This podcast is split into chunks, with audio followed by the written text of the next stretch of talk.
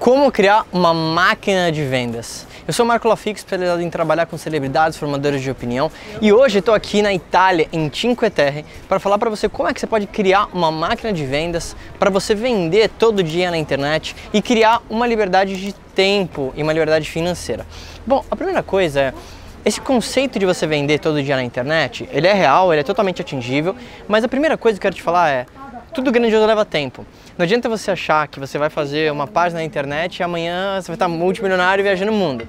Isso não acontece assim. Leva tempo para você criar algo realmente grandioso.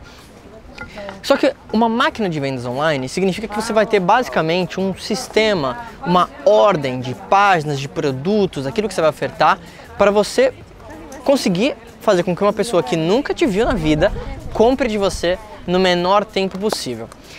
Diante disso, a primeira coisa que eu quero te falar para você criar uma máquina de vendas é entender algo que a gente chama de jornada do consumidor. O que, que é isso?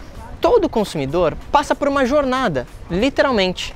E essa jornada é, diz respeito a quanto a pessoa está consciente do problema e ou do seu produto e em qual estágio ela está em relação ao quanto aberta e propensa ela está para comprar seu produto. Então eu vou te dar um overview de tudo isso.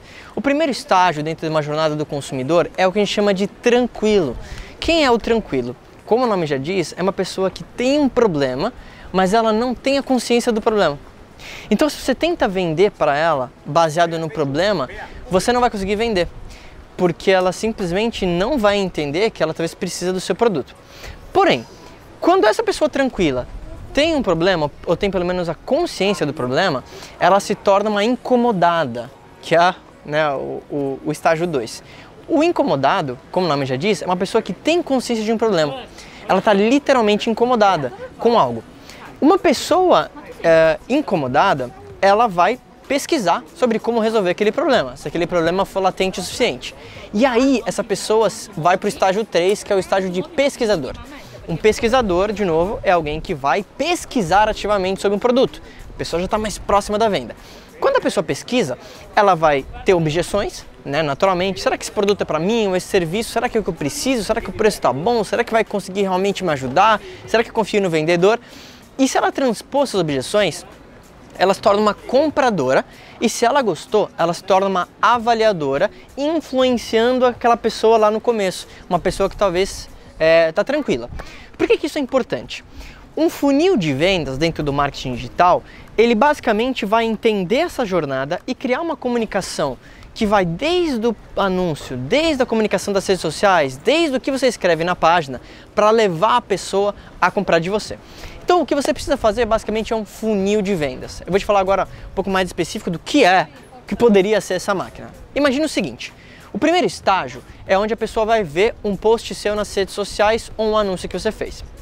Depois que ela viu esse anúncio, você pode, por exemplo, dar algo de graça para essa pessoa em troca de um e-mail.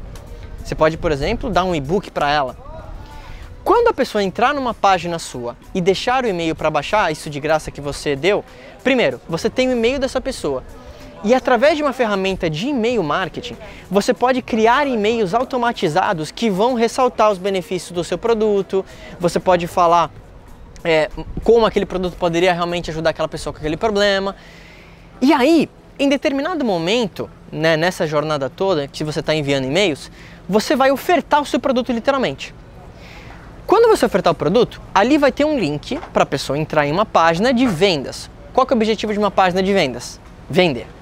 Essa é uma página estratégica, onde você vai entender todas as dúvidas, todos os sonhos, o que, que seu consumidor quer, é, as dúvidas mais específicas do seu produto e você vai escrever nessa página. Vai colocar os benefícios, as características, fotos do produto ou serviço, enfim.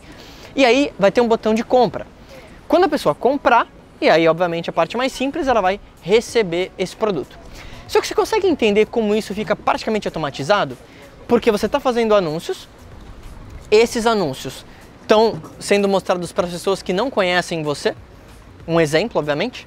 As pessoas entram e deixam e-mail, se mostram mais interessadas. Você cria comunicação de e-mail para tentar vender para ela.